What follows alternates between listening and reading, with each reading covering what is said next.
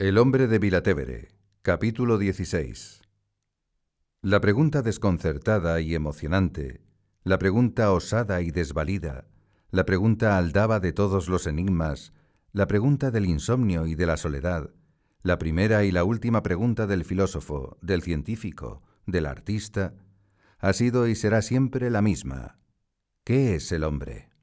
El pensamiento se hace oceánico, buscando una respuesta certera. Sin embargo, ese interrogante está respondido desde hace miles de años en la primera página de la Biblia. Pero está respondido con tal simplicidad, con tal candor, que pasan y pasan las generaciones humanas sobre ese relato del Génesis sin recobrarse de la sorpresa.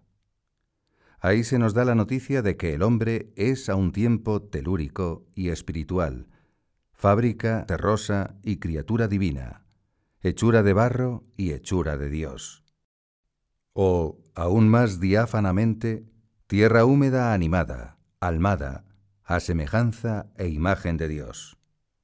En esa ecuación dual se amasa la insondable tensión del hombre, barro, invitado al endiosamiento. Cuando se sabe con certidumbre que el origen y el porvenir, la cuna y la tumba son indefectiblemente el polvo, la tierra, la ceniza, se puede sucumbir a la tristeza y caer en la hondonada de la melancolía. Por el contrario, cuando se adivina a tientas que hay algún Edén de deleites donde es fácil ser como dioses, se puede enloquecer en el vértigo de la vanidad y de la arrogancia. Entre ambos desnortes, el trazado del camino sensato sería atreverse a ser como Dios, pero persiguiendo el parecido, intentando el contagio, trabajando la imitación, buscando la semejanza. La semejanza, no la igualdad. Y no está de más recordar que allí donde se afirma una semejanza, a la vez se señala una desemejanza. Por ello es preciso, junto al realismo humilde de saberse polvo y ceniza, terra et cinis, el otro realismo más audaz de identificarse como imagen de Dios, imago Dei. Es el juego apasionante y misterioso del barro y de la gracia. ¿Y qué otra cosa es el hombre sino barro agraciado? Sabe el sabio que no hay caos ni azar, un orden y unas leyes físicas rigen el cosmos, y Dios no juega a los dados. Pero más sabe el santo, el hombre no es una pasión inútil, palpita en su interior un anhelo de infinito y se orienta hacia un horizonte de eternidad. Dios tampoco juega a hacer monigotes de terracota. El hombre, cada diferente hombre, es barro agraciado, pero agraciado desde la libertad. Quien extiende el arco de su vida en esas coordenadas de gracia y de libertad, no desfallece ni se abate cuando palpa la fragilidad de su pasta de barro, y no se engríe ni se envanece cuando percibe el mérito de sus logros o la excelencia de su misión. Por agraciado, agradece, y por humilde, hecho del humus, se tiene en poco o en nada, huye de la caricatura magnificante y se mide a sí mismo con el tallaje elástico del buen sentido del humor. Tal vez por eso no hay santidad taciturna, como no hay santidad orgullosa. Los santos son gente afable, alegre, sencilla, desolemnizada y sin afición a las tragedias más fáciles a la sonrisa que al rictus, más amigos de la conversación coloquial que del engolado sermonario. Los santos son gente que, desapegados de su honra, han convertido el sentido del honor en sentido del humor. Tienen tanto que ver humus, tierra, barro, suelo, la humildad y el buen humor. 1942. José María Escribá está en el punto de mira de demasiadas acusaciones, habladurías, injurias y calumnias. Disparan de todas partes. Ha comenzado, escociente y cruel, la que él llamará contradicción de los buenos. Una noche, en la residencia de Diego de León, desvelado e inquieto por todos esos malévolos ataques, va al pequeño oratorio. Allí solo, de rodillas junto al sagrario, Llora como un hombre acosado que no se puede defender. Solloza sin preocuparse de enjugar las lágrimas que arrasan las mejillas. Al cabo de un rato, con un vigor de inusitada valentía, se encara a Jesucristo. Señor, si tú no necesitas mi honra, yo, ¿para qué la quiero? Pasado el tiempo, confesará, y me costaba, me costaba porque soy muy soberbio y me caían unos lagrimones. Desde entonces me importa un pito todo. Esa noche, desamarrado de su propia estima, si tú no necesitas mi honra, yo para qué la quiero, ha traspasado el umbral de la genuina libertad. Nada tiene que temer, porque nada tiene que perder. Desdramatiza. Hace el quiebro humilde del honor al humor. Me importa un pito todo. Y arreciando en el único respeto que le merece la pena, el respeto a lo divino, va dejando atrás, muy atrás, los respetos humanos. El primero, el suyo propio. Como un estribillo natural, repite con frecuencia una especie de letanías de la bajeza. No valgo nada, no tengo nada, no puedo nada, no sé nada, no soy nada, nada. Cuando sus hijos acuden a felicitarle el día de su cumpleaños, muy familiarizado con la imagen del borrico, el jumento faenero de pelaje rudo, les comenta, Sesenta años, José María, sesenta rebuznos. Y también, he trazado la raya debajo de todos esos años y me ha salido una carcajada. Desde los inicios de su sacerdocio se ha considerado como un burro sarnoso. En sus cuadernos de notas íntimas de conciencia, ya en los años 30, aparecen con frecuencia las letras BS, iniciales de burrito sarnoso, porque así se ve ante Dios, lleno de sarna, y porque le gusta parecerse al asno humilde y trabajador que nada exige y a todo se acomoda. En ocasiones, sobriamente emocionado, rememora aquella locución interior en la que escuchó con nitidez, Un borrico fue mi trono de gloria en Jerusalén. Sin hacer alusión alguna a esa vivencia, comenta, ¿Lo veis? Jesús se contenta con un pobre animal por trono. No sé a vosotros, pero a mí no me humilla reconocerme a los ojos del Señor como un jumento. Un día, Joaquín Mestre, canónigo de la Catedral de Valencia y durante años secretario de Monseñor Marcelino Olaechea, pide a Escribá un retrato suyo. Sí, hombre, sí, con mucho gusto. Ahora mismo lo doy. José María va a una habitación contigua. Al instante vuelve trayendo en la mano la pequeña figura de un asno en hierro forjado. Se la tiende. Toma. Ahí tienes un retrato mío. Eso soy yo, un borriquillo. Y ojalá sea siempre un borriquillo de Dios, instrumento suyo de carga y de paz. La última vez que va a Torre Ciudad, en mayo de 1975, sonríe al descubrir, en un pequeño oratorio, el relieve de un burro que forma parte de una escena de La huida a Egipto y que suele pasar inadvertido. Se acerca ligero y lo besa diciéndole, Hola, hermano.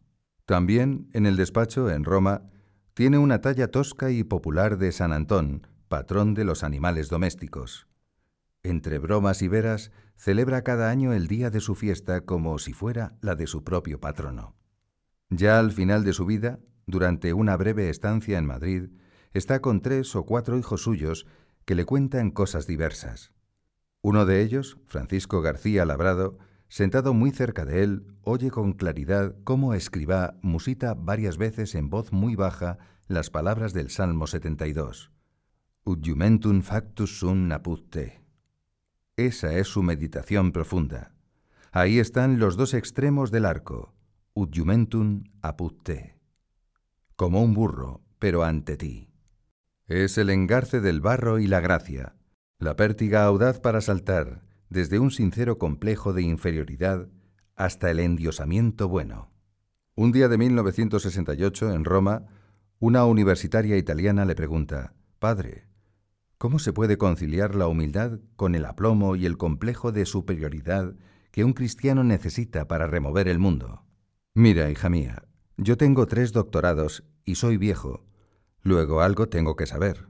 Pero cuando me presento delante de Dios, reconozco que soy un borriquillo.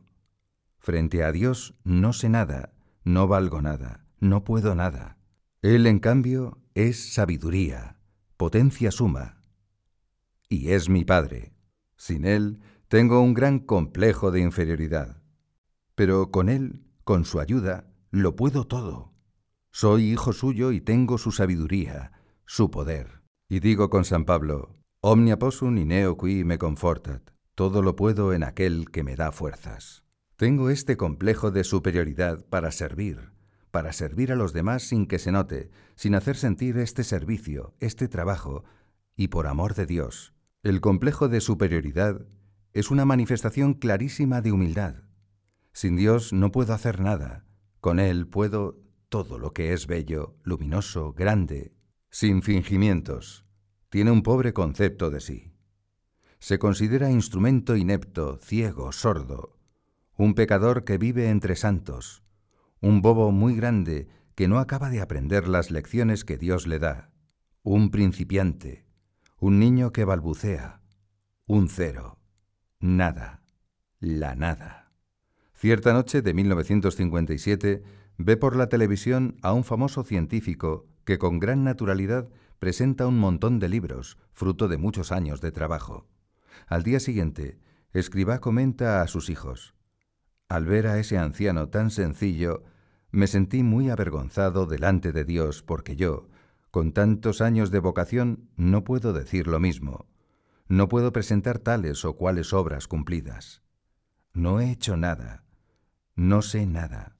Estoy en el abecedario de la vida espiritual. Me siento un principiante.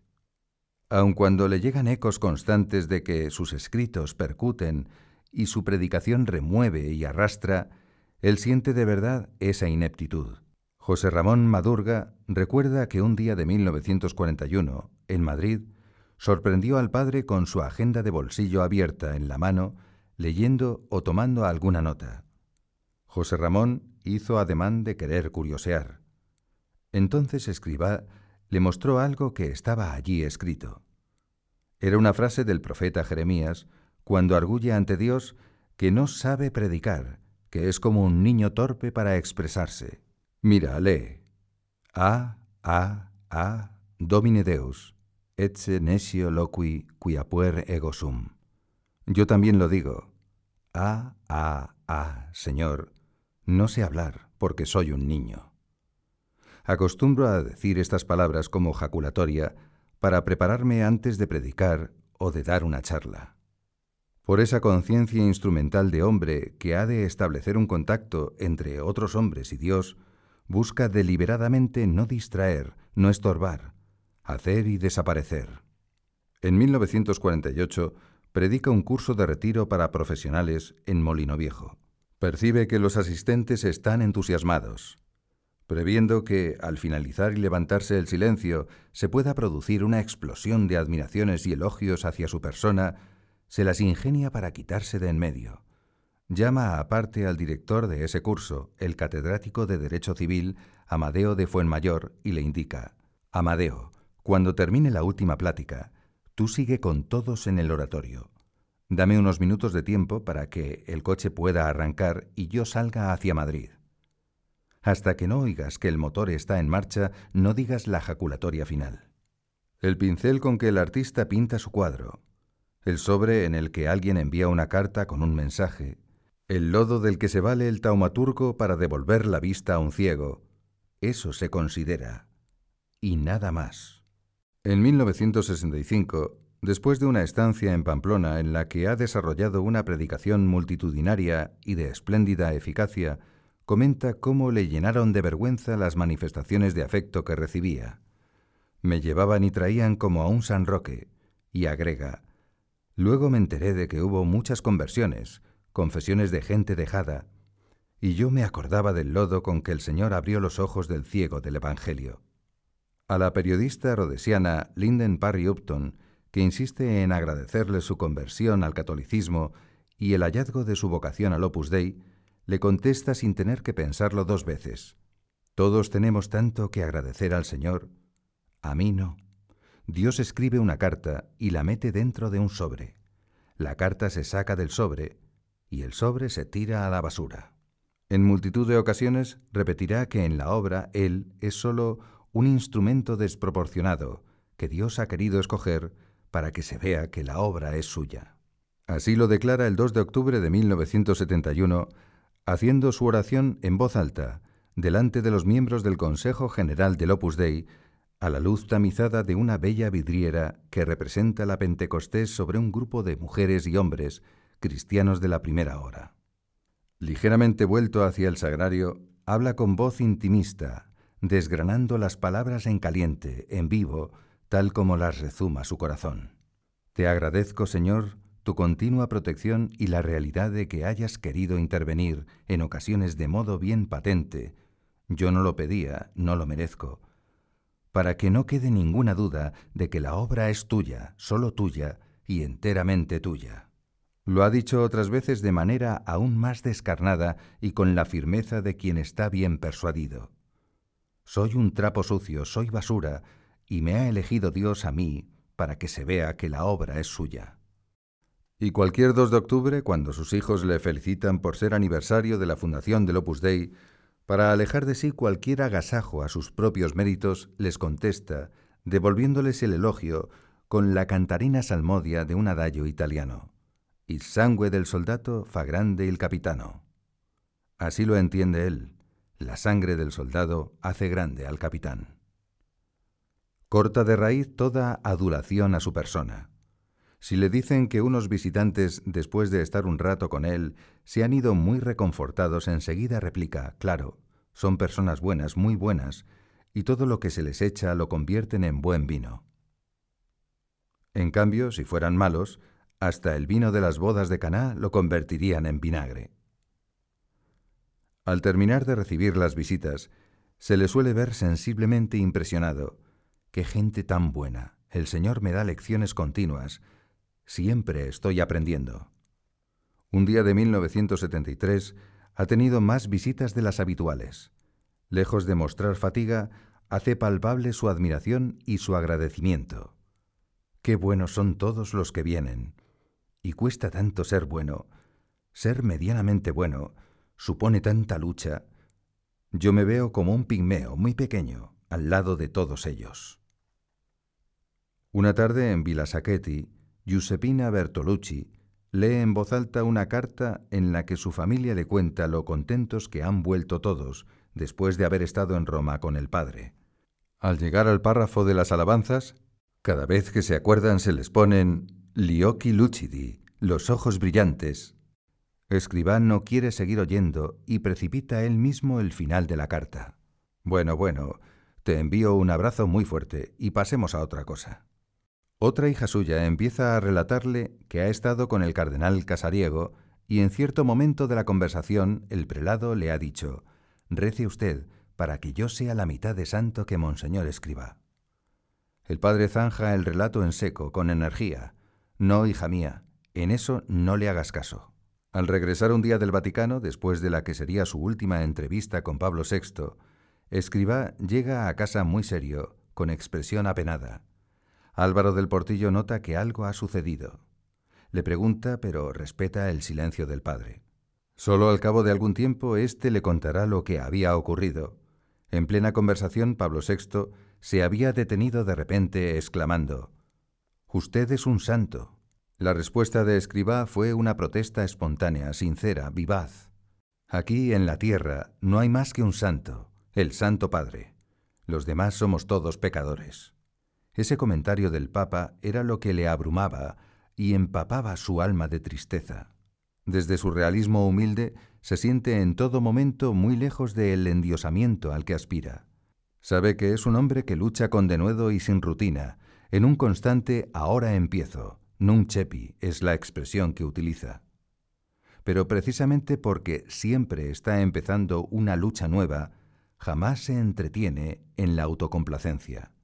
Un general argentino acude con su esposa a visitarle en Vilatevere un día de octubre de 1964. En cierto momento de la entrevista, Escribá les hace esta confidencia. Por las noches, en la tribuna de mi cuarto de trabajo, desde donde veo el sagrario del oratorio, le digo al Señor que es mi general. Soy un soldado, un pequeño soldado tuyo en esta guerra de paz. Y como soldado, en el día de hoy he luchado, pero José María no está contento con José María. Esa misma humildad veraz le resguarda de cualquier desorientación. Ni la injuria le abate, ni la alabanza le envanece. Tiene un sentido cabal de quién es él, sin padecer jamás esas que llaman crisis de identidad. En julio de 1950, hablando de los comentarios buenos y malos que desde hace tiempo han circulado sobre su persona, afirma, unos decían que era un santo, y no es verdad porque soy un pecador.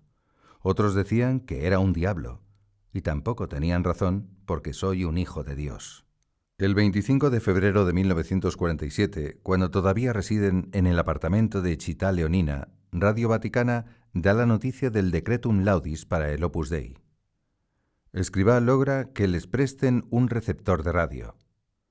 Quiere oír la información junto a sus hijas Encarnita Ortega, Julia Bustillo, Rosalía López, Dora Calvo y Dora del Hoyo, las únicas mujeres de la obra que entonces viven en Roma. El locutor se deshace en homenajes hacia la figura y la labor del fundador del Opus Dei.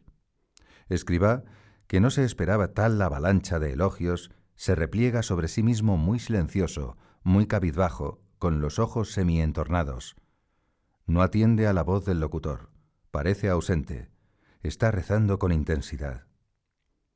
Al año siguiente, en Madrid, se celebran dos actos importantes para la vida del Opus Dei.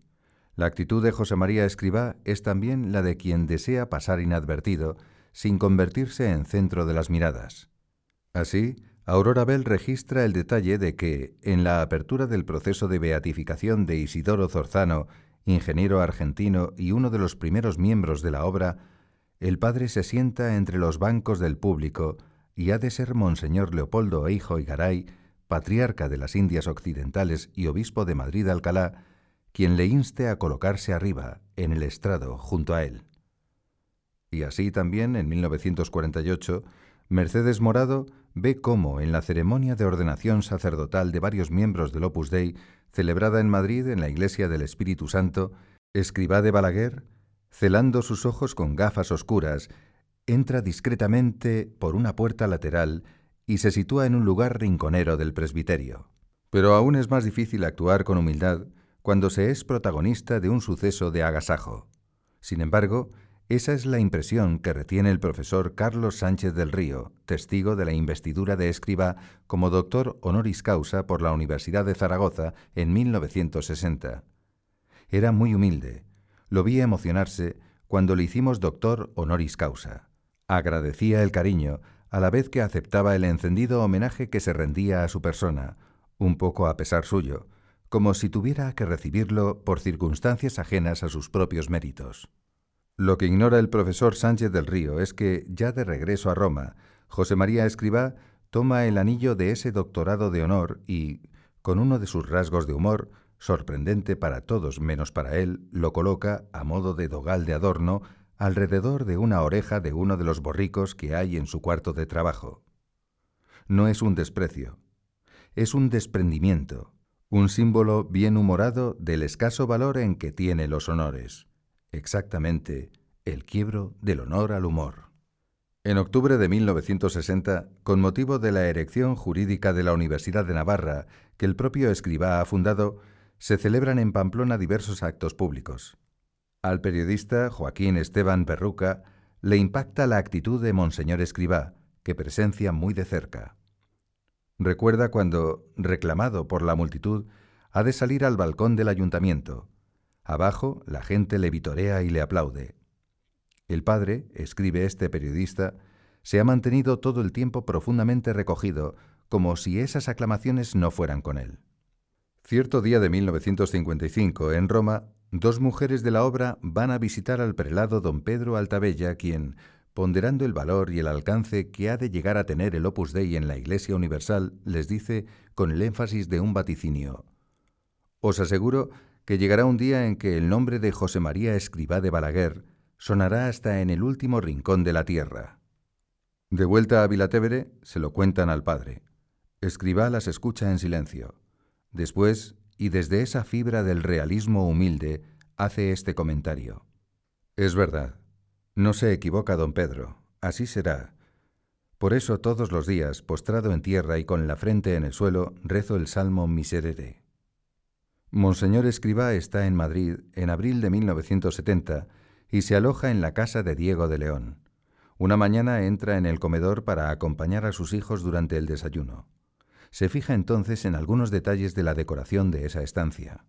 La lámpara, lo recuerda muy bien, se compró a principios de los años 40, procedía de un billar y, como es toda de bronce y muy pesada, cada vez que mi madre la veía le daba miedo que se nos pudiera caer encima. Después repara en que han colocado unas pequeñas peanas de madera dorada bajo un juego de reloj y candelabros de guarnición que están sobre la chimenea. Él mismo lo había sugerido en un viaje anterior. Os ha quedado muy bien. Así lucen más. En la vida civil, también los hombres necesitan cierto pedestal para que se vean mejor sus valores. En cambio, lo mío ha sido siempre ocultarme y desaparecer. Conviene que él crezca y yo mengüe.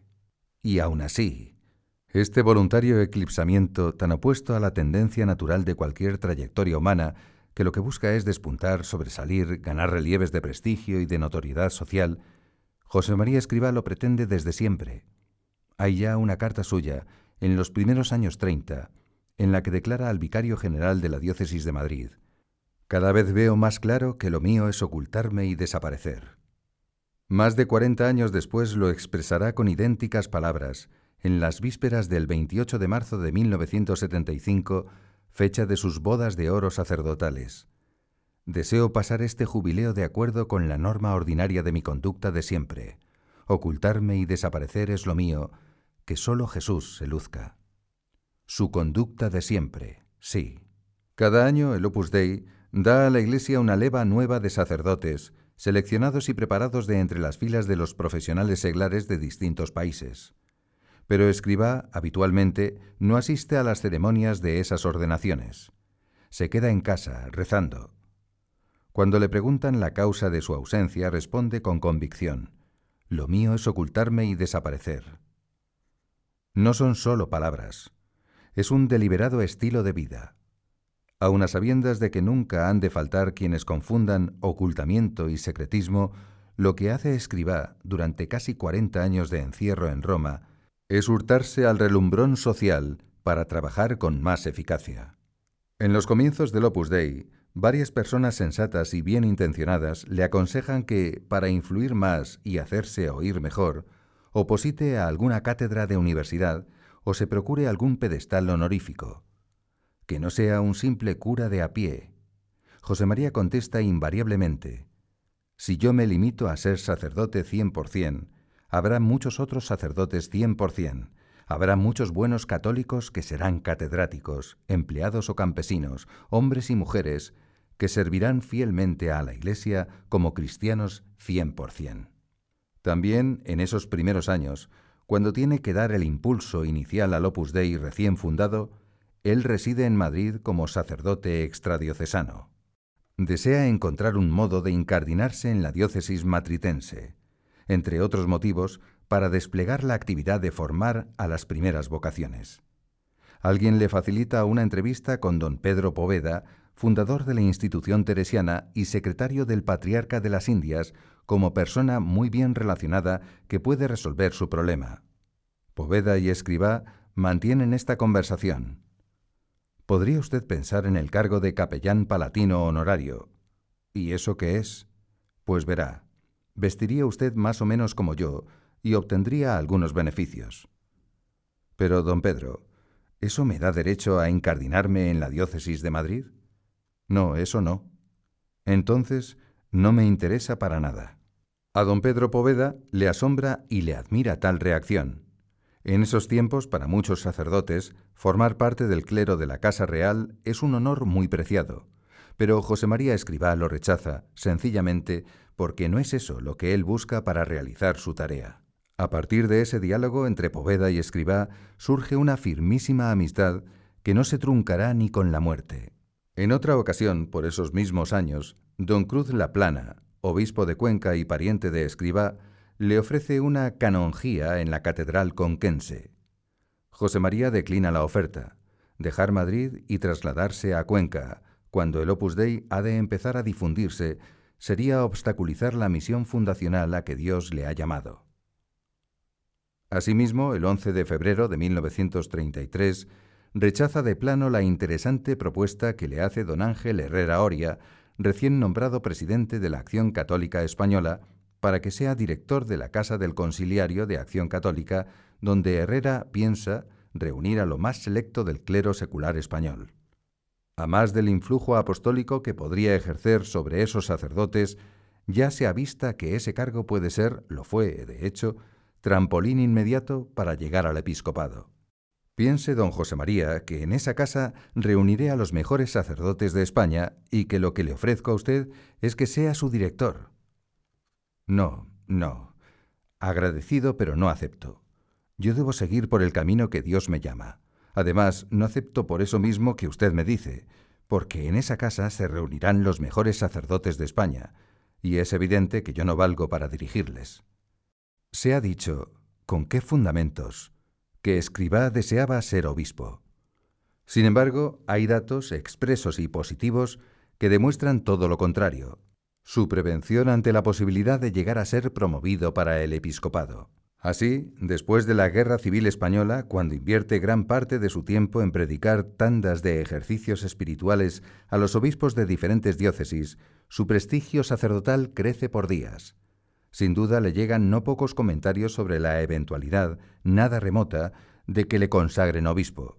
En esa situación pide luz verde a su confesor, que entonces es don José María García La Higuera, para hacer voto de no aceptar jamás la carga o dignidad episcopal. Pero García La Higuera le responde que no se lo permitirá si antes no cuenta con el consentimiento del obispo de Madrid. Firme en su determinación, Escribá se lo plantea a Monseñor Leopoldo e hijo Igaray. Conversa con él el 19 de marzo de 1941. A continuación, toma nota de los temas tratados con este prelado. En ese escrito puede leerse el señor obispo no me da el permiso y me disgusta de verdad. En los años 50 le conceden una apreciada condecoración civil. Durante la tertulia con sus hijos, uno de ellos, militar de profesión, le da la enhorabuena por la cruz recibida. Escribá sonríe, pero no pierde la ocasión de dejar las cosas claras. Hijo mío, para vosotros, los militares, esto de las condecoraciones es una cosa interesante. Con gesto expresivo y simpático, se señala en la pechera de la sotana unas imaginarias insignias, como si luciera con orgullo una colección de medallas, placas y grandes cruces. Pero para mí no. A mí, y sé que a ti en el fondo también, solo me interesa una cruz, la Santa Cruz.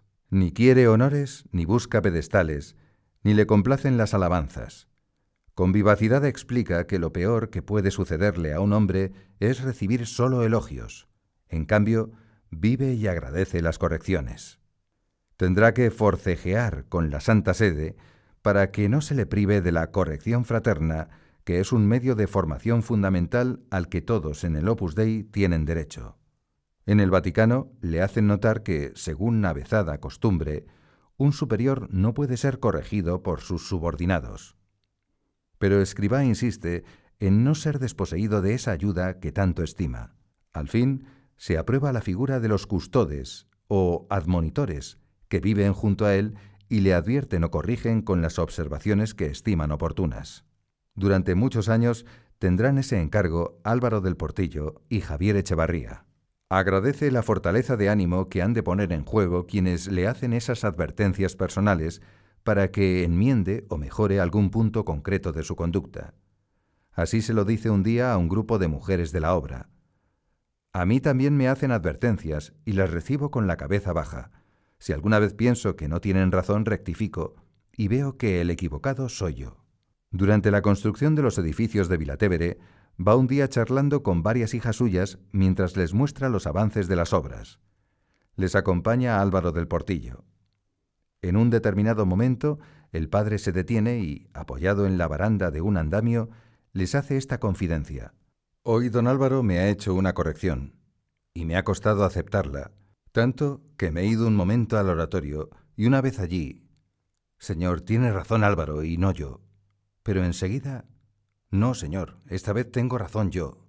Álvaro no me pasa una, y eso no parece cariño, sino crueldad. Y después... Gracias, señor, por ponerme cerca a mi hijo Álvaro, que me quiere tanto que... no me pasa una. Se vuelve hacia del portillo que, rezagado, ha escuchado en silencio. Le sonríe y le dice, Dios te bendiga, Álvaro, hijo mío. Encarnita Ortega recuerda haberle oído comentar que, ciertamente, le cuesta ser corregido, sobre todo cuando tienen razón en lo que me dicen, pero que, al sentir esa resistencia interior, si estoy solo, digo en voz alta, siempre tienen razón, siempre tienen razón. Rectifica con agilidad. No soy un río que no pueda volverse atrás. Sería de necios o de testarudos no cambiar de parecer cuando se tienen nuevos datos y no solo con agilidad. Se diría que le alegra dar su brazo a torcer o reconocer que en tal o cual asunto estaba equivocado.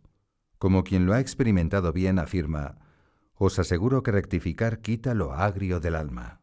No le importa desmerecer a los ojos de los demás o correr el riesgo de rebajar la estatura de su autoridad por pedir perdón cuando se da cuenta de que no ha actuado bien o se ha dejado llevar por un impulso primario de su fuerte temperamento.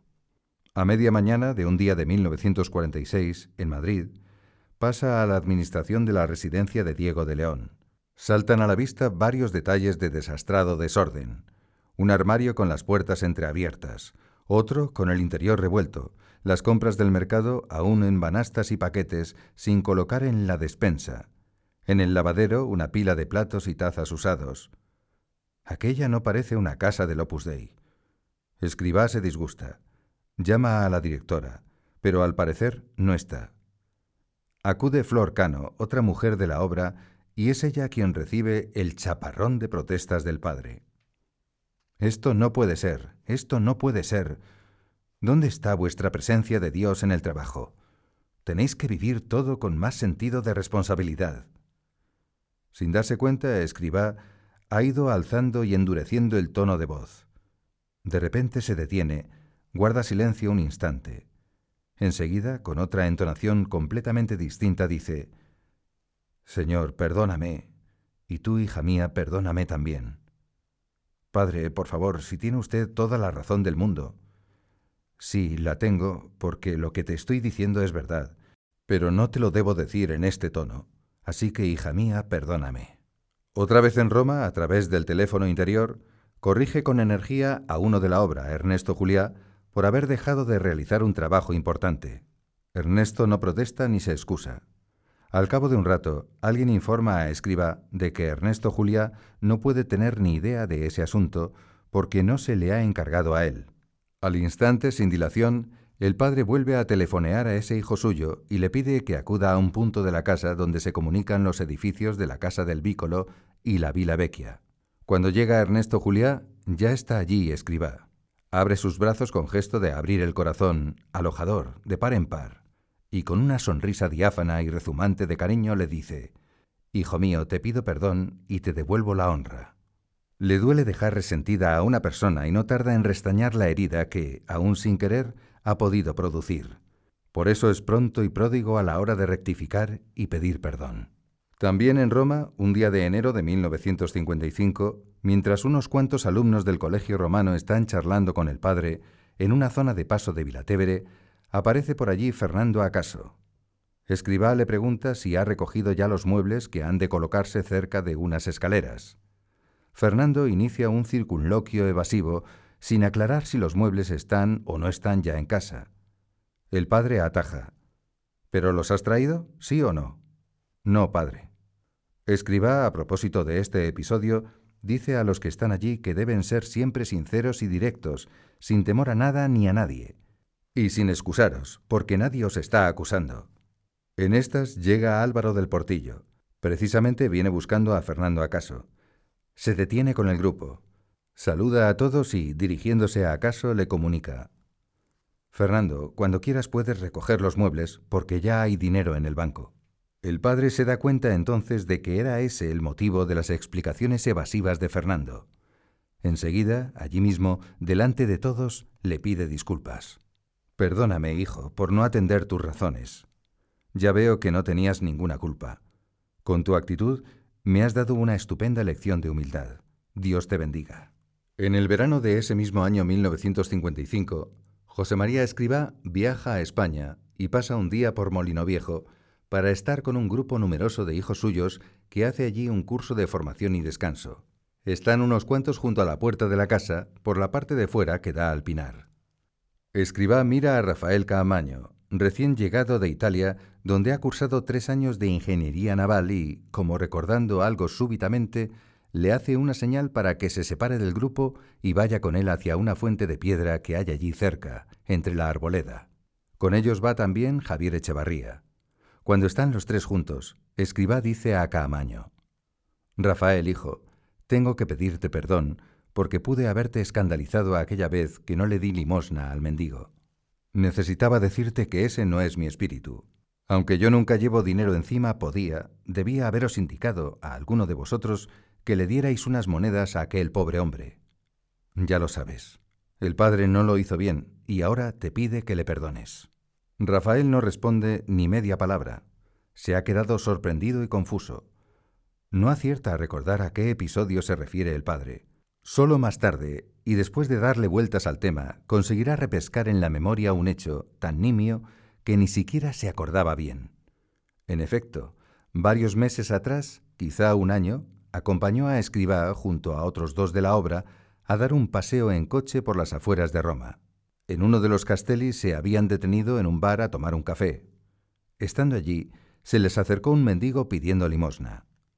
Con un gesto vago le indicaron que no tenían o que no le iban a dar. Recordándolo ahora, Caamaño se da cuenta de la fina conciencia de Escribá y de cómo un suceso tan trivial, tan frecuente en el deambular de los hombres, había rasgado la sensibilidad del padre sin borrarse de su mente como una deuda moral por la que sentía la perentoria necesidad de reparar. Necesitaba decirte que el padre no lo hizo bien.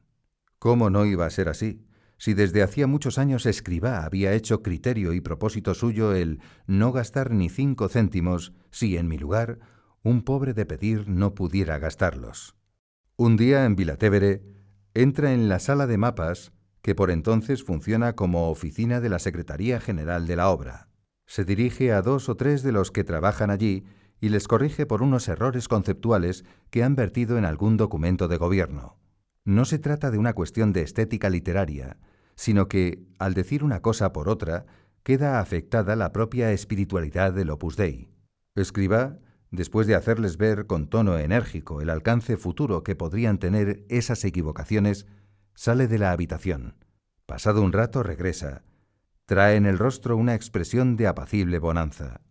Hijos míos, acabo de confesarme con don Álvaro, porque lo que os he dicho antes os lo tenía que decir, pero no de ese modo. Así que he ido a que me perdone el Señor, y ahora vengo a que me perdonéis vosotros. Otra vez va con prisa por un pasillo. Una hija suya, que se encuentra allí en ese momento, intenta detenerle preguntándole algo muy perenne que no hace al caso ni al momento ni al lugar. Escriba casi sin pararse, responde encogiéndose de hombros. ¿Y yo qué sé? Pregúntaselo a don Álvaro. El mismo día más tarde, esta chica está ordenando unas cosas en el vestíbulo de la Vila Vecchia. Pasan por allí Escribá y del Portillo. Se detienen un instante con ella. Perdóname, hija mía, por cómo te he contestado antes. Los que vivís conmigo, tenéis tanto que aguantarme. Salta a la vista que Escribá tiene un carácter vigoroso y pujante, pero no es menos cierto que lucha por mantenerlo a raya. Se exige hasta en detalles menudos, con una conciencia muy afinada, muy atenta al punto de contrición y al desagravio inmediato. Con la misma naturalidad con que respira, vive ese juego misterioso del barro y de la gracia, el barro agraciado, reaccionando desde la libertad.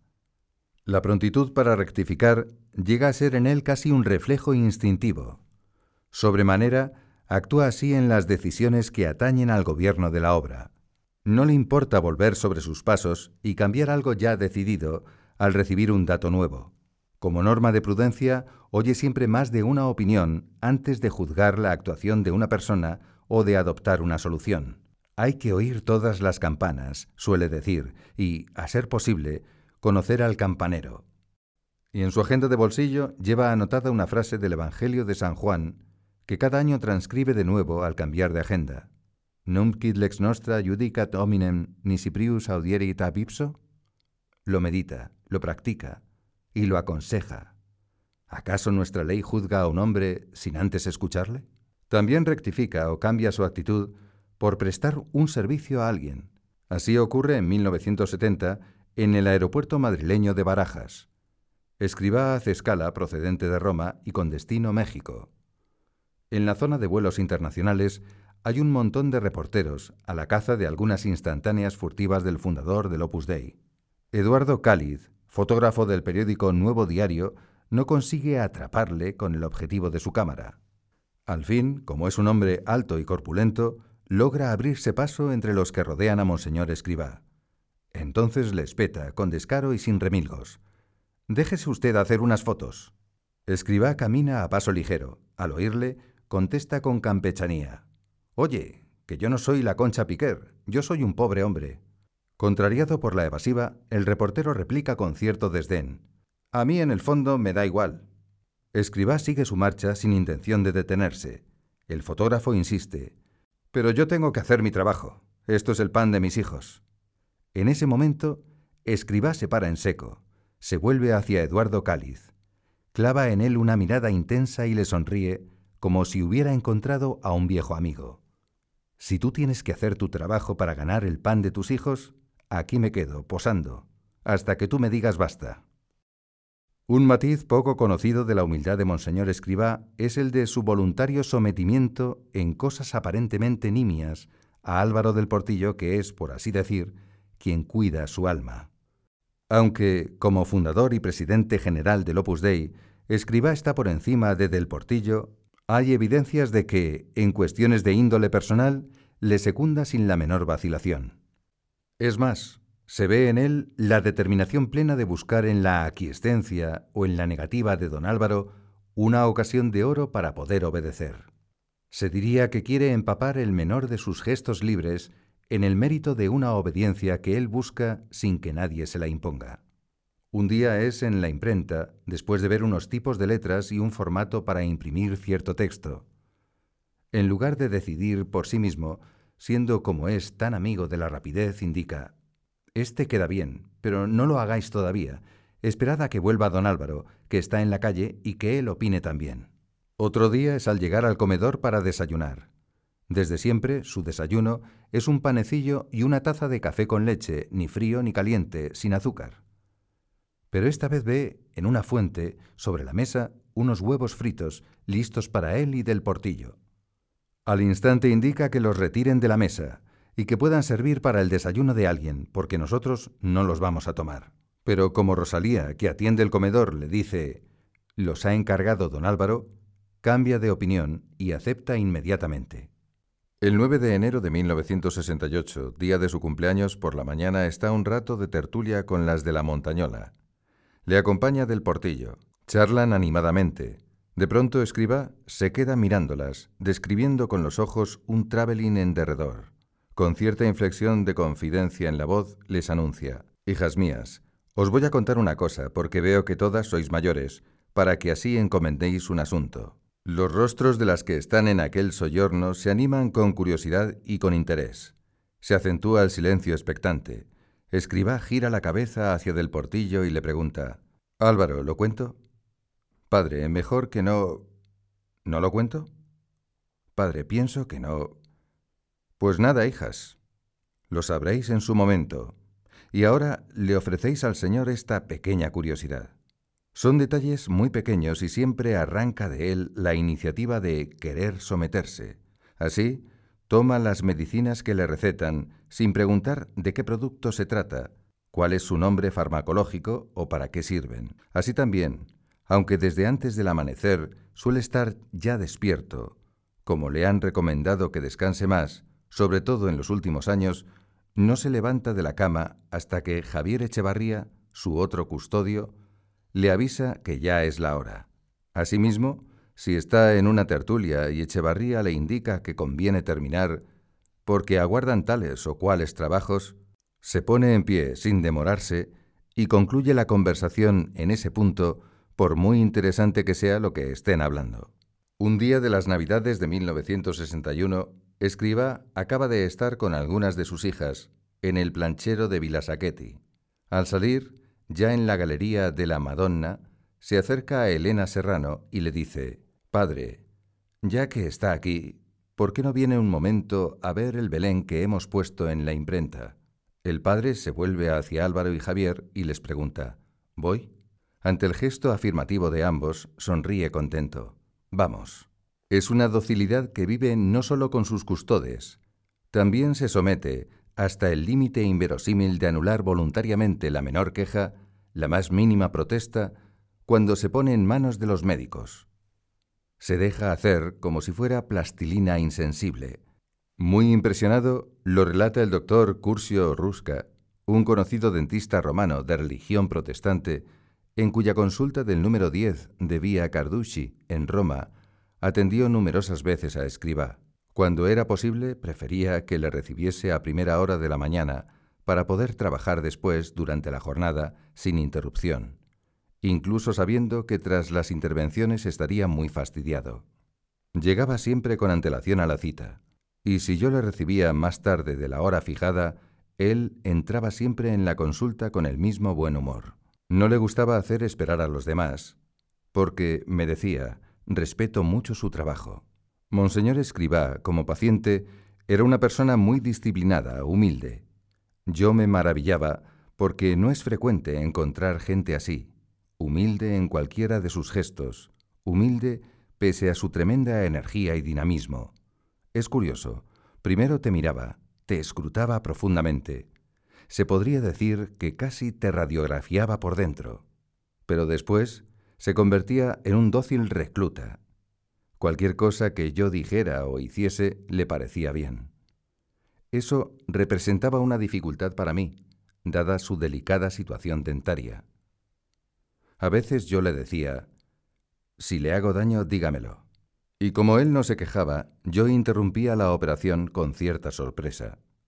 Prefiero que me lo diga todo y que no soporte el dolor, porque no es posible que ahora mismo no le esté haciendo daño. Mis intervenciones médicas no eran siempre simpáticas. En ocasiones tenía que decirle, hace falta ponerle una inyección, y él respondía, Doctor, haga, haga. Dottore, faccia, faccia. Y yo, faccia, faccia. Tenía que hacer en su boca trabajos duros, fuertes, dolorosos y le preguntaba, ¿Cómo puedo resistiré? El hombre debe habituarse a todo. Aunque le hubiese clavado una escarpia en las encías, lo habría aceptado. Pienso que hubiera podido crucificarlo y él lo habría sufrido. Como hombre y como paciente era humilde, humildísimo, pero no con una humildad apocada o enojosa. Es que él siempre estaba contento, equilibrado, alegre, sereno. Se sentía hijo de Dios. Dios mi guarirá. Dios me curará, decía. Y ello le hacía despreocuparse de su cuerpo, de sus molestias, de su enfermedad.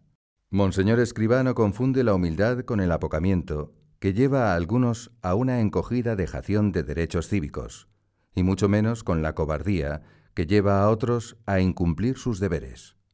Su humildad sabe ser intrépida, a la hora de ejercer con toda libertad la doble ciudadanía, ciudadano del mundo y ciudadano del cielo.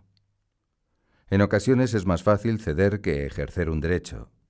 José María Escribá lo experimenta a fondo cuando, en 1968, decide rehabilitar el título nobiliario de Marquesado de Peralta, perteneciente a sus antepasados, en línea directa desde varios siglos atrás lo hace con la exclusiva finalidad de transmitírselo a su hermano menor, Santiago, y a sus descendientes. En justicia, quiere compensarles de algún modo por la ayuda personal y material con que han secundado la andadura de la obra desde el primer instante. Y ello a costa del pequeño patrimonio familiar que hubiese correspondido a Santiago y a sus hijos. Aunque no piensa hacer uso de ese blasón con toda seguridad, será criticado y vituperado por quienes vean detrás de tal decisión una actitud de vanidad mundana o de altivez aristocrática. Lo reflexiona despacio, en su oración personal. Consulta a diversas personas dentro y fuera de la obra. Pide consejo al cardenal del Aqua, al cardenal Marella, al cardenal Larraona, al cardenal Antoniuti, al cardenal Bueno y Monreal, al arzobispo de Madrid Casimiro Morcillo. Informa a la Secretaría de Estado Vaticana. A todos les parece muy bien. Por la parte civil, tiene el dictamen favorable del Consejo de Estado y de la Diputación de la Grandeza de España. Alguno de los consultados, como Larraona, afamado canonista, le argumenta que, desde la mentalidad plenamente laical del Opus Dei, no solo está ante un derecho, sino ante un deber. Para usted es un deber. Siempre ha enseñado a sus hijos a cumplir todas sus obligaciones civiles y a ejercer todos sus derechos como ciudadanos. Por tanto, si no lo hiciera, les daría mal ejemplo. Por la misma razón que, cursados los estudios, ha obtenido sucesivamente los títulos académicos de sus dos doctorados, Derecho y Teología, está en su legítimo derecho de poner en vigor el título del abolengo de su familia.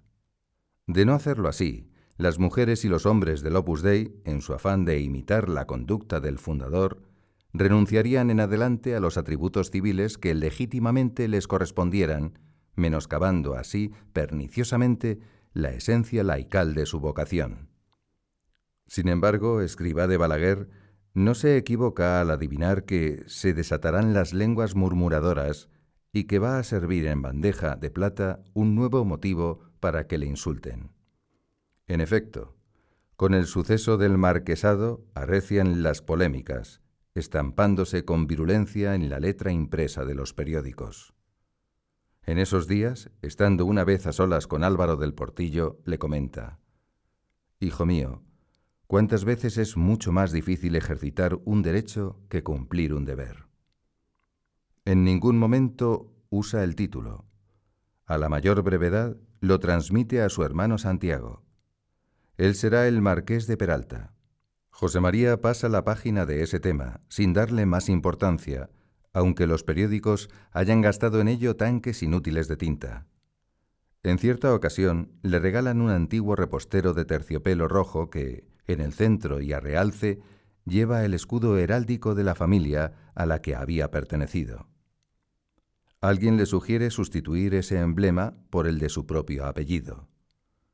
Escriba se niega en redondo y sin necesidad de pensarlo dos veces, propone que en el lugar de ese blasón se coloquen unas letras bordadas con la leyenda Jesus Christus Deus Homo y agrega, me da tanta alegría ponerlo.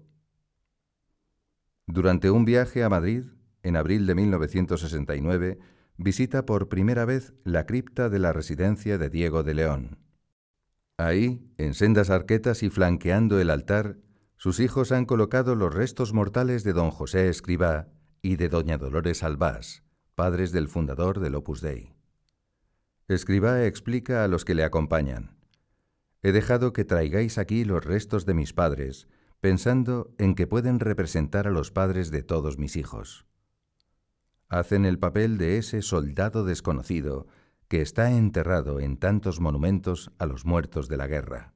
No es que quiera ningunear a sus padres, pero tampoco desea que se les tribute un homenaje del que no participen los padres de los demás.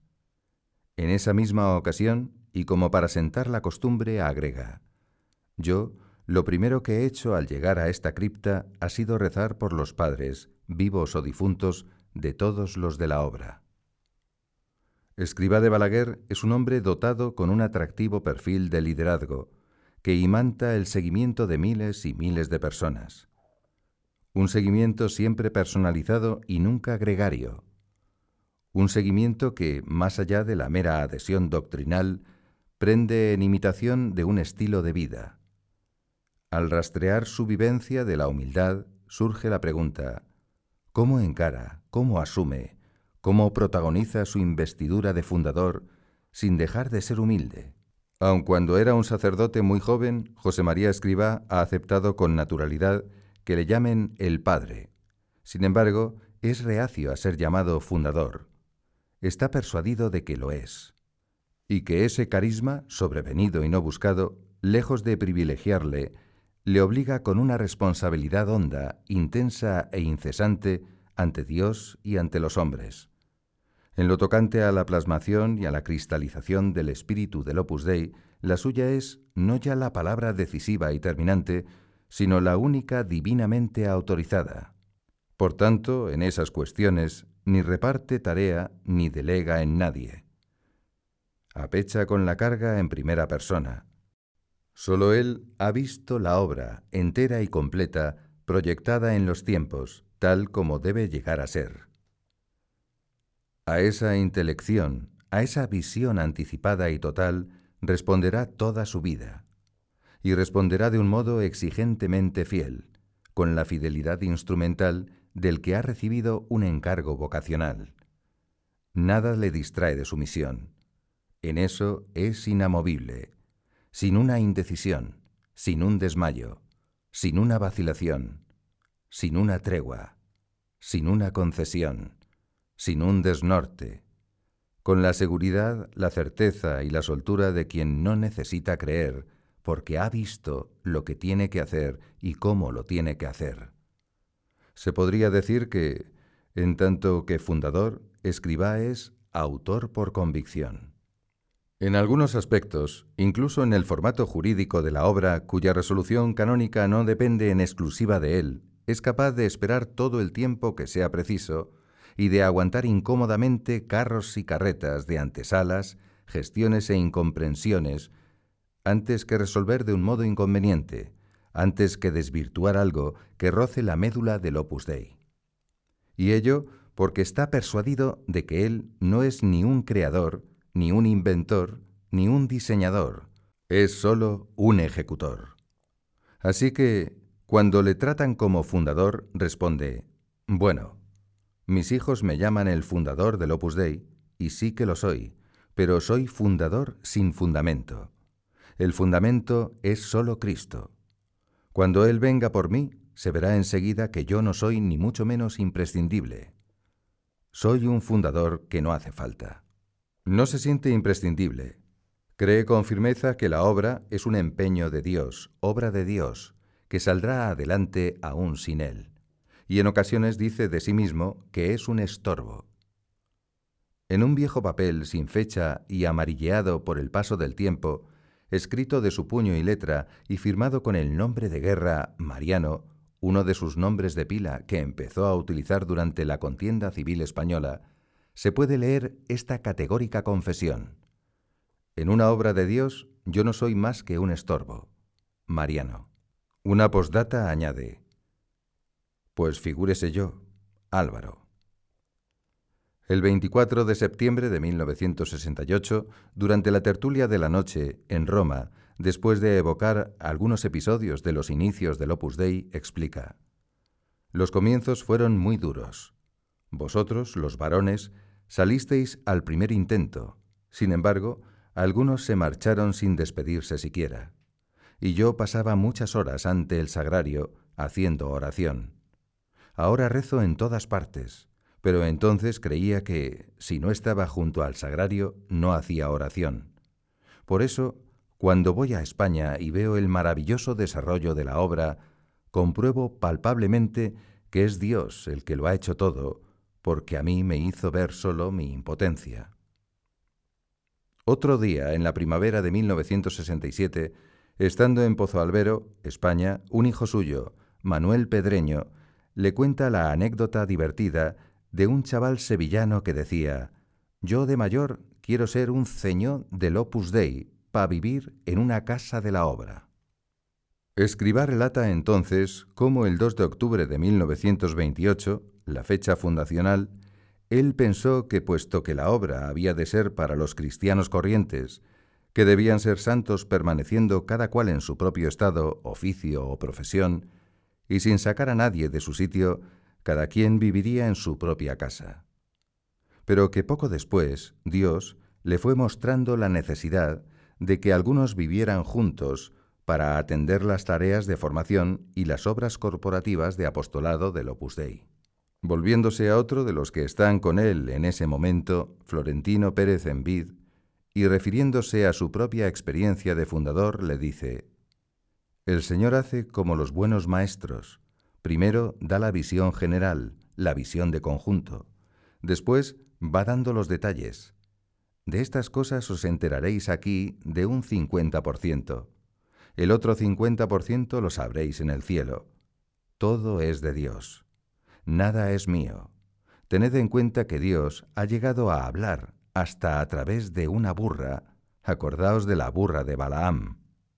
Un mes antes de su muerte, cuando en mayo de 1975 visita en Barbastro, España, el santuario de Torreciudad, ya casi concluido, vuelve a expresar esa seguridad inamovible de que la obra fue un mensaje divino y no una fundación humana. Durante el recorrido, pasan junto a un altar al aire libre donde han colocado una campana que, para los del Opus Dei, tiene el valor de una reliquia histórica. El 2 de octubre de 1928 era una de las que estaban y volteaban en el campanario de la iglesia de Nuestra Señora de los Ángeles, en la calle de Bravo Murillo, de Madrid. Escriba de Balaguer oyó su repicar, encontrándose él a bastante distancia, en el convento de los padres Paules de la calle de García de Paredes, en el instante mismo en que vio la obra. Álvaro del Portillo se detiene y, acercándose a una lápida en la que se explica el motivo de que esa campana esté allí, va leyendo en voz alta, traduciendo del latín las primeras frases de la inscripción. Durante la mañana del día 2 de octubre de 1928, mientras volteaban esta y las demás campanas del templo madrileño de Nuestra Señora de los Ángeles, y subía al cielo sus tañidos de alabanza, Monseñor José María Escribá de Balaguer recibió en su corazón y en su mente la semilla del Opus Dei. Al llegar a este punto, Escribá, que ha escuchado atento y silencioso, se gira hacia los que le acompañan. Sin alzar la voz, pero con vigor, les dice, Me llamo Escribá, y Escribá, o escriba, es lo mismo que notario.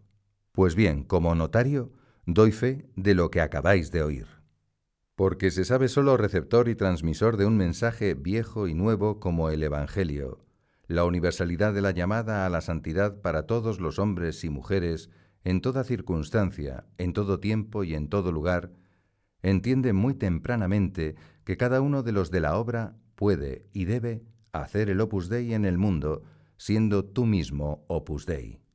Por ello, y porque no se siente necesario, ya en 1931, teniendo solo 29 años y siendo la obra apenas una criatura, ya está dispuesto a pasar el testigo a otros.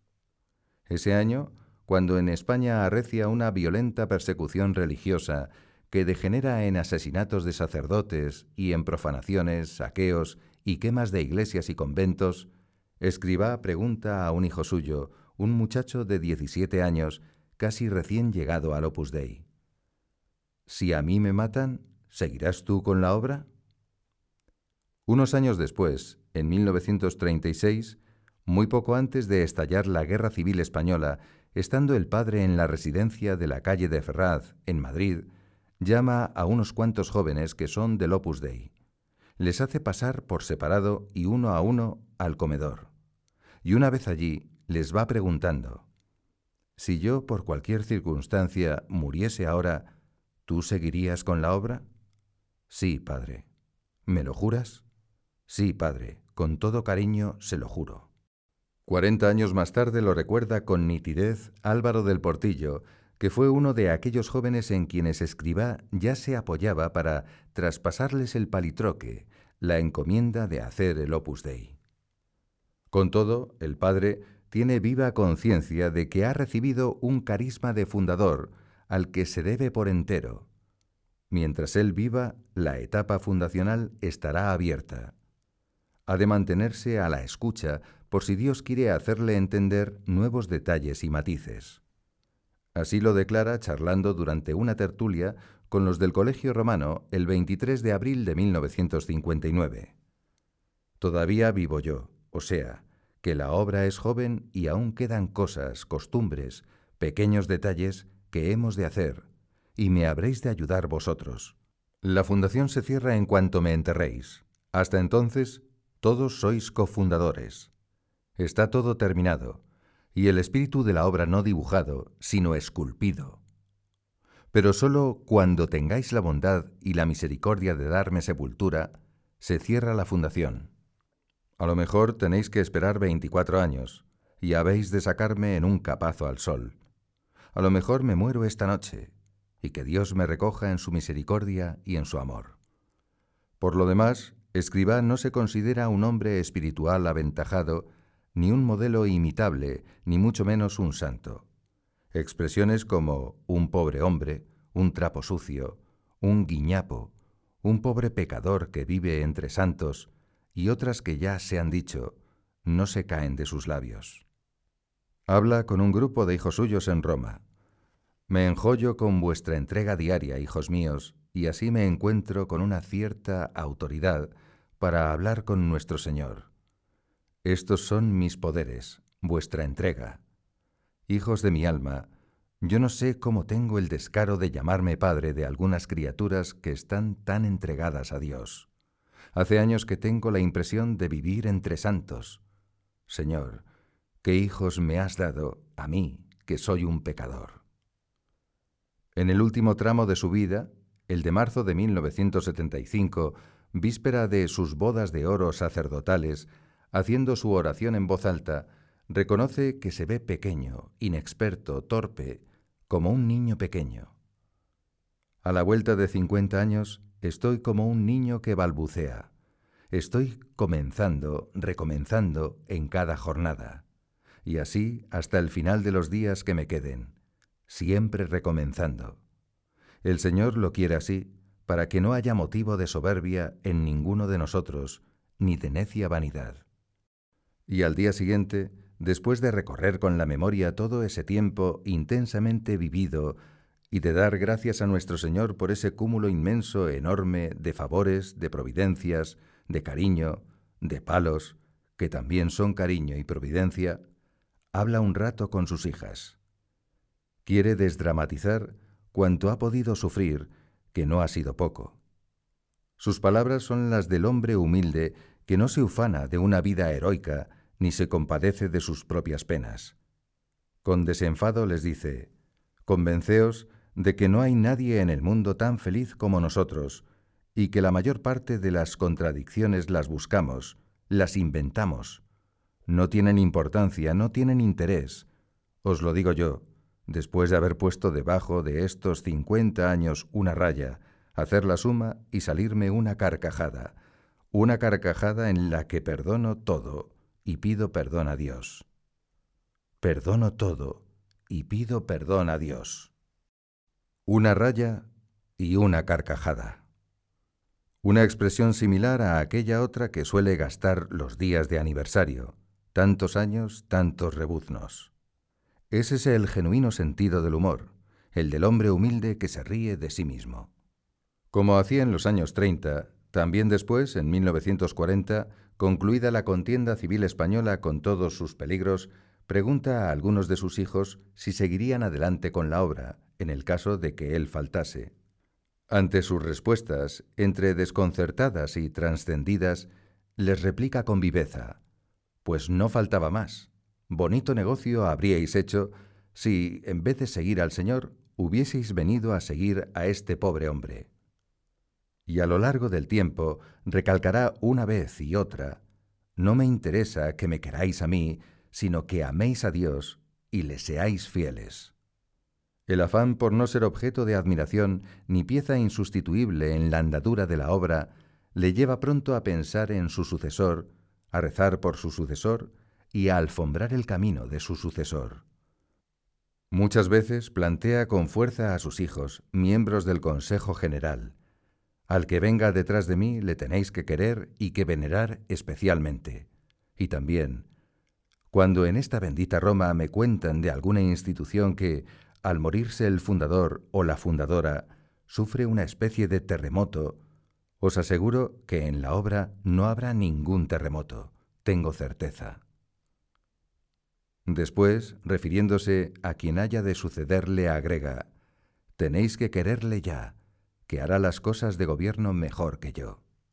En otra ocasión, el 27 de diciembre de 1973, manifiesta con sinceridad, no me interesa ser tirano, me interesa que, el día que yo me muera, se haga todo como si estuviera yo, y si no, he perdido el tiempo. Esta conciencia de su prescindibilidad va ganando cuerpo por días en él. El 19 de marzo de 1975, en Roma, y a pesar de las protestas de los suyos, como queriendo convencer por convencido, les dice, Yo no soy necesario, os podré ayudar más desde el cielo, vosotros lo sabréis hacer mejor que yo, yo no soy necesario. Otro bisel, otra aproximación oblicua a la humildad de José María Escriba, es ese comenzar y recomenzar en el que asimismo se ve como un niño que balbucea. Es lo opuesto a todo resabio amargo y resentido, a todo picardeado andar de vuelta.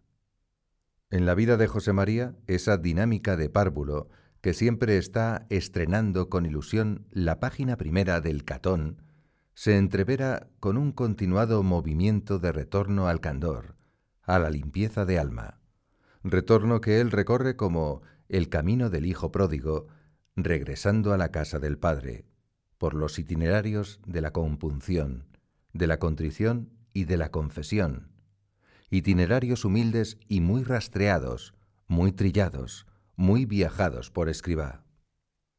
Los actos de contrición, de arrepentimiento y desagravio son como una música de fondo en la bóveda de su conciencia.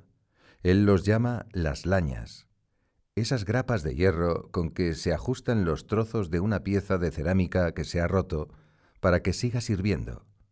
Asimismo se compara con un viejo cacharro de barro, de mal barro de botijo, que en ocasiones se resquebraja, se quiebra y necesita el avío de un buen lañador. Desde siempre, escriba, ha buscado libremente la sumisión al criterio y al consejo de un confesor fijo. Al menos, por su parte, ha procurado mantener esa constancia, esa fijeza, mientras las circunstancias lo permitieran. Cuando teniendo quince años ve en Logroño aquellas huellas de pies descalzos en la nieve que se marcaran en su espíritu como un trayazo, como el primer reclamo consciente de una exigencia de Dios, acude a la dirección espiritual del carmelita padre José Miguel, que era quien había dejado aquel rastro de pisadas. Este fraile le sugiere hacerse carmelita descalzo. El joven José María, después de ponderarlo en su meditación personal, entiende que no es eso lo que el Señor le pide. Pero como quiere estar disponible a los requerimientos de una vocación que aún no vislumbra, que tan solo barrunta, decide ser sacerdote. Al comunicárselo a su padre, éste le pone en contacto con el abad de la colegiata de Logroño, Antolino Ñate, para que le oriente, y con Albino Pajares, sacerdote castrense, que le prepara en lo espiritual y en lo científico. Sin embargo, la dirección de su alma, en este tiempo, José María la confió a Ciriaco Garrido Lázaro, canónigo de la colegiata.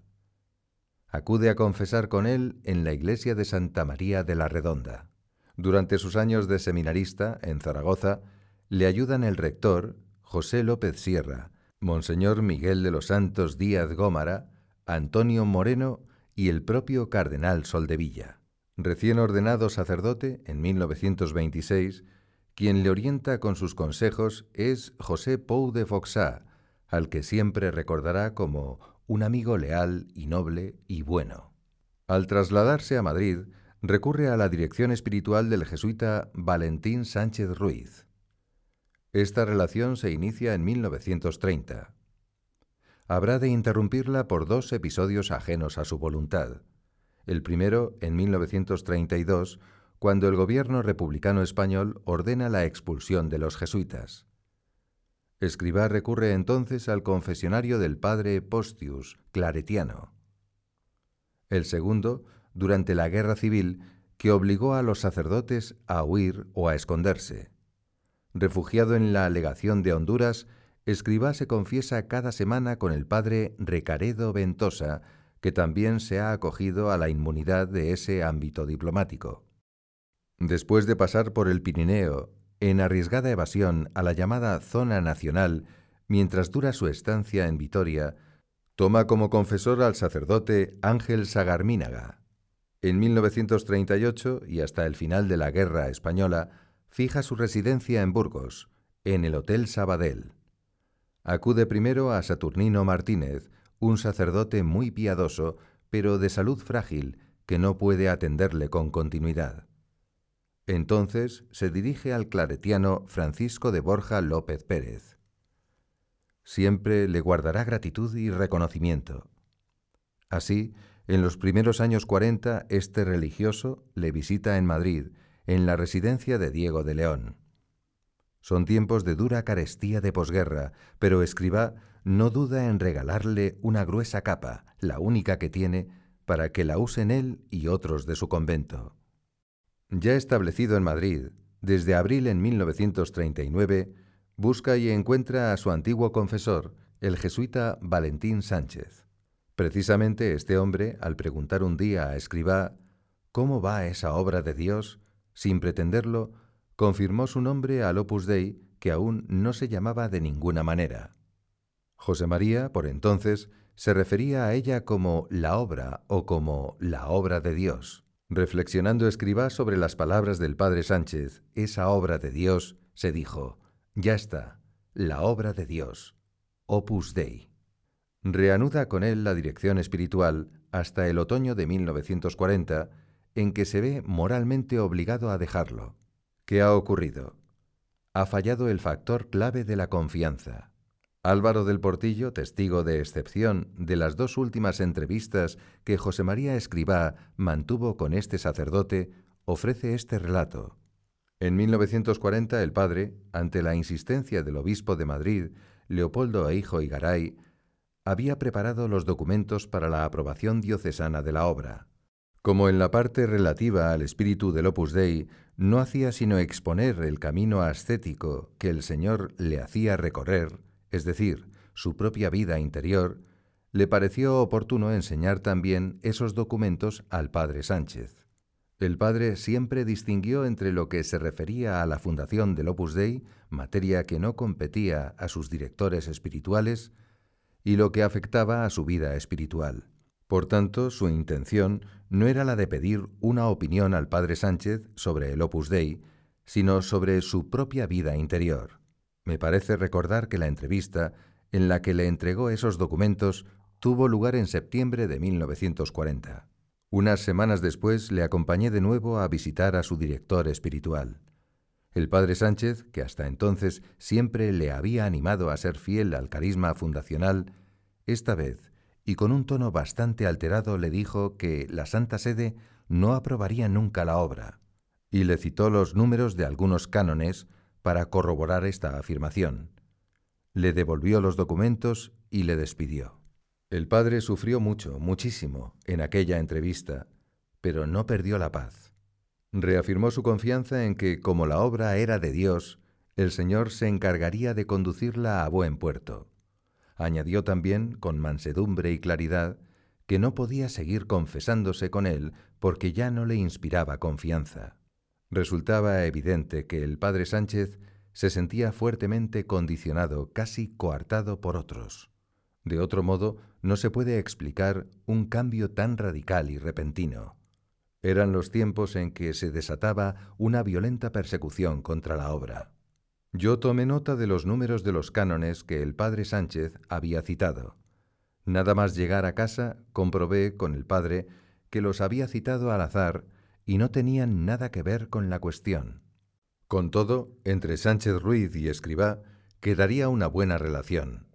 El fundador del Opus Dei le guardaba gratitud por el bien que, tiempo atrás, había hecho a su alma, porque le exigía y le trataba con dureza. Escribá iba a verle a una casa de formación que los jesuitas tenían en el barrio madrileño de Chamartín, al norte de la ciudad y a una enorme distancia de Atocha, la zona por donde él vivía. Solía recorrer ese trayecto a pie. No pocas veces el padre Sánchez le hacía esperar largo rato, incluso horas, antes de recibirle. Transcurridos muchos años y viviendo escribá en Roma durante un almuerzo con el padre Arrupe, general de la Compañía de Jesús en la Curia Generalicia Borgo Santo Espíritu, el fundador del Opus Dei dedica un elogioso y agradecido recuerdo al padre Valentín Sánchez, que ya ha fallecido, y evoca aquellas caminatas desde el patronato de Santa Isabel hasta Chamartín y cómo, en algunas ocasiones, después del viaje y de la espera, salía un lego para anunciarle, hoy el padre Sánchez no podrá atenderle. Su recuerdo es bien humorado, incluso jocoso, y, desde luego, sin el menor atisbo de queja o de puntillosidad. Siempre consideré que aquel era un motivo bueno para formar mi alma. Así me acostumbraba a adaptarme a las circunstancias de los demás y a sumirme las impaciencias, sin alterarme para nada. En estas, el viejo lego que sirve la mesa tercia inesperadamente en la conversación. Toma, si lo sabré yo. Yo era el que tenía que ir con ese recado tan desagradable después de haber estado usted esperando una o dos horas. Recuerdo perfectísimamente bien que no fue ni una ni dos, sino varias veces cuando ocurrió eso. Y bien, desde ese otoño de 1940, cuando se ve obligado a cortar con el padre Valentín Sánchez Ruiz, escriba toma como confesor a José María García La Higuera, que en ese tiempo es director espiritual del Seminario de Madrid. Desde el primer momento le manifiesta su futura intención de dirigirse con algún sacerdote de la obra en cuanto se ordenen los primeros. Y así lo hace cuatro años después, el 26 de junio de 1944, al día siguiente de la ordenación como presbíteros de los ingenieros del Portillo, Múzquiz y Hernández de Garnica. Escribá, que vive en la residencia de Diego de León, se desplaza a otro centro del Opus Dei en la calle de Villanueva. Allí está Álvaro del Portillo, estrenando su primera jornada de sacerdote. Álvaro, hijo, ¿has escuchado ya alguna confesión? No, padre. Pues vas a oír la mía, porque quiero hacer confesión general contigo. Vamos al oratorio. Con toda humildad, se pone en manos de quien es hijo de su espíritu, más joven que él y sin ninguna experiencia sacerdotal. En adelante y hasta el fin de su vida, confesará siempre con Álvaro. Puntualmente todos los domingos. Y con bastante frecuencia algún día más entre semana. A veces en un día de gran fiesta, comenta con sus hijos. Yo ya lo he celebrado hoy. ¿Queréis saber cómo? He llamado a don Álvaro y me he confesado. Es una buena forma de celebrarlo. Durante su última visita al santuario de Torreciudad, todavía no abierto al culto público, pregunta al arquitecto César Ortiz de Chagüe. César, ¿están acabadas ya las criptas de los confesionarios? Sí, padre. ¿Quiere verlas ahora? Aquí habrá muchas confesiones. Es lo que yo espero de la Virgen. Gracias abundantísimas para mover a muchas almas a una conversión profunda. Y como siempre me ha gustado dar ejemplo, y mañana me toca confesarme, si hay algún confesionario preparado, me dará muchísima alegría estrenarlo.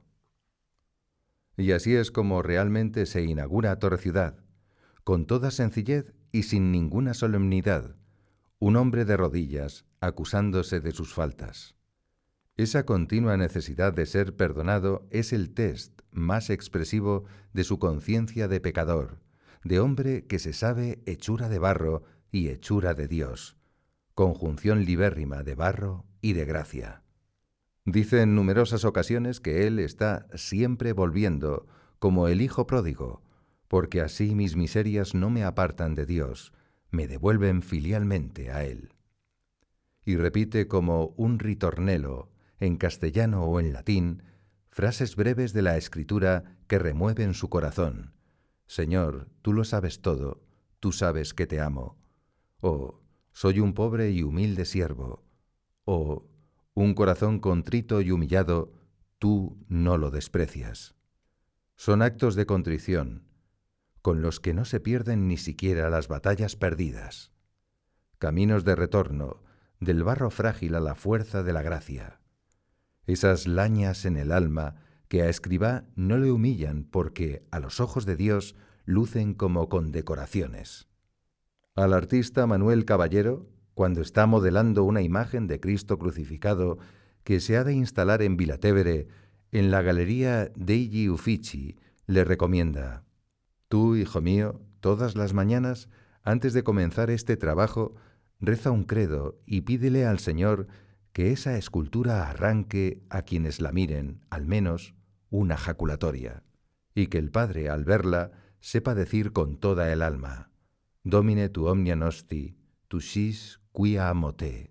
Señor, tú lo sabes todo, tú sabes que te amo. Amo te.